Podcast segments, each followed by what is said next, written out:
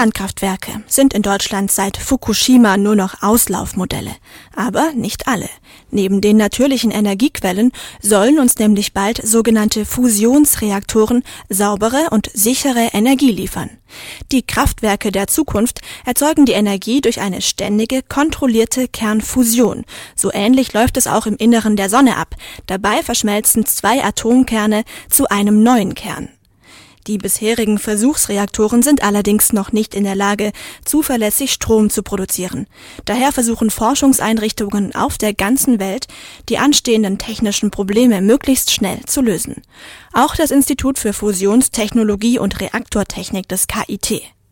Am Maschinenbautag im Juni dieses Jahres konnte man mit den KIT-Experten ins Gespräch kommen und ein Fusionsreaktormodell bestaunen. Meine Kollegin, die Radio-KIT-Reporterin Britta Hagemann, ließ sich von einem der wissenschaftlichen Mitarbeiter über die Fusionsreaktoren aufklären. Wir machen Fusionstechnologie und Nukleartechnik, also Reaktorforschung im Nuklearbereich.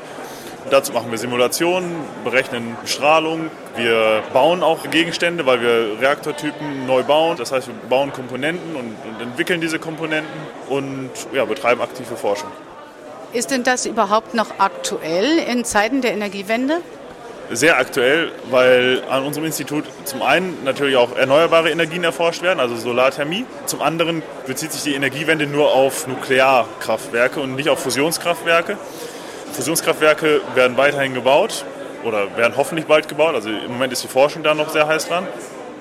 Und des Weiteren äh, müssen natürlich alle Nuklearkraftwerke, auch wenn sie dann in 20 Jahren oder in 10 bis 15 Jahren außer Betrieb gehen, abgebaut werden. Bis dahin muss die Sicherheit gewährleistet werden. Und sie müssen eben auch äh, zerlegt und die radioaktiven Stoffe, die entstanden sind, auch sicher gelagert werden. Daran wird halt noch aktiv geforscht. Dann muss ich jetzt einfach fragen, was ist denn jetzt Fusionstechnologie genau? Also ich hätte das nicht unterscheiden können. Nukleartechnik ist Kernspaltung. Das hat einen relativ großen Atomkern und mache daraus zwei kleine. Daraus kann ich Energie gewinnen. Man kann aber auch zwei sehr kleine Atomkerne wie Wasserstoffkerne fusionieren zu einem Atomkern, zu einem Heliumatomkern und daraus entsteht wieder Energie. Und bei der Fusion entsteht Energie und genau das kann man eben dann auch verwenden, um Energie zu erzeugen, elektrische Energie. Und das ist dann nicht mit irgendwelchen nuklearen Abfällen oder Strahlung und so weiter verbunden? Ähm, es entsteht Strahlung. Das Schlechte an Nuklearenergie ist, dass der Brennstoff strahlt. Bei der Fusionstechnologie strahlt der Brennstoff nicht. Weder das Anfangsprodukt, der Wasserstoff strahlt nicht, noch das Endprodukt, das Helium strahlt nicht. Es entstehen trotzdem Neutronen, weil es eine Kernreaktion ist und diese Neutronen treffen auf Materialien, die um den Reaktor angeordnet sind und die können hinterher strahlen. Aber das Gute daran ist, ich kann mir aussuchen, was ich drumherum packe und habe dann Materialien, die nach 10, 15, 20, 100 Jahren nicht mehr strahlen nukleare Brennstoffe strahlen Zehntausende, Millionen von Jahren noch weiter. Und bei der Fusionstechnologie kann ich Materialien einfach verwenden, weil ich sie nicht als Brennstoff brauche, die nach 100 Jahren nicht mehr strahlen. Und 100 Jahre kann man noch überblicken, dann kann ich es sicher lagern in der Zeit. Gibt es denn Fusionsreaktoren bei uns? In Deutschland gibt es einen in Greifswald, aber das sind alles Forschungsreaktoren. Man hat es noch nicht geschafft, wirklich Energie daraus zu ziehen. Die Reaktion erzeugt Energie, aber man muss im Moment noch mehr Energie reinstecken, als rauskommt. Das heißt, es gibt kein Kraftwerk, aber es gibt Forschungsreaktoren in Deutschland. Hier ist jetzt ein Modell in einem Glaskasten, von dem ich annehme, dass das ein Modell von einem Fusionsreaktor ist.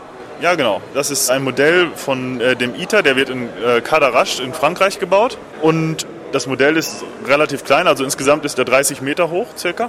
Wird wahrscheinlich 2020 in Betrieb gehen. Und da wird dann aktiv daran geforscht, dass man es dann irgendwann auch zu einem Kraftwerk schaffen kann. Was sehe ich denn da? So eine Art Lampe auf der linken Seite. Dann ist in der Mitte ein mehr oder weniger ovales Loch, durch das man durchschauen kann mit ganz vielen Tasten. Vorne sind so kleine Schälchen dran. Also was sehe ich? Die Lampe ist ein Leiter, wo Strom durchfließt.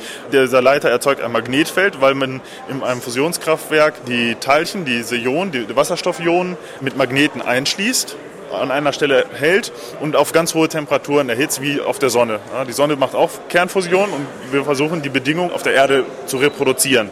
Das wird dann sehr heiß, da muss ich die Teilchen mit Magneten einschließen Das ganze Objekt ist nur ein 20 Grad Teil von dem ganzen Objekt, also insgesamt ist es ein Kreis. Und um reinzugucken, wurde eben nur ein Abschnitt, Tortenstück benutzt. Dieser ovale Bereich, in diesem Bereich wird das Plasma erzeugt und die Fusion findet statt. Diese Tastaturen sind die Blankets, die in diesem Fusionsreaktor die Wärme absorbieren, die Strahlung absorbieren und eben auch das größte Strahlung abkriegen. Also wichtig ist, dass die Blankets aus den richtigen Materialien bestehen, damit eben Produkte, die entstehen, die Strahlungsprodukte nach 100 Jahren nicht mehr strahlen. Ist das Blei oder sowas? Nee, Blei wäre relativ gefährlich. Blei ist auch viel zu weich. Wenn ich Blei erwärme, dann fließt uns das ganze Ding weg. Es ist ein spezieller Stahl. In normalem Stahl habe ich Schmutzelemente drin, die einfach bei der Verarbeitung entstehen. Und genau diese Elemente sind es, die sehr lange strahlen. Eisen zum Beispiel strahlt nicht besonders lange. Das heißt, ich muss möglichst viel Eisen und ganze Verunreinigungen rausnehmen und dann habe ich mein gutes Material.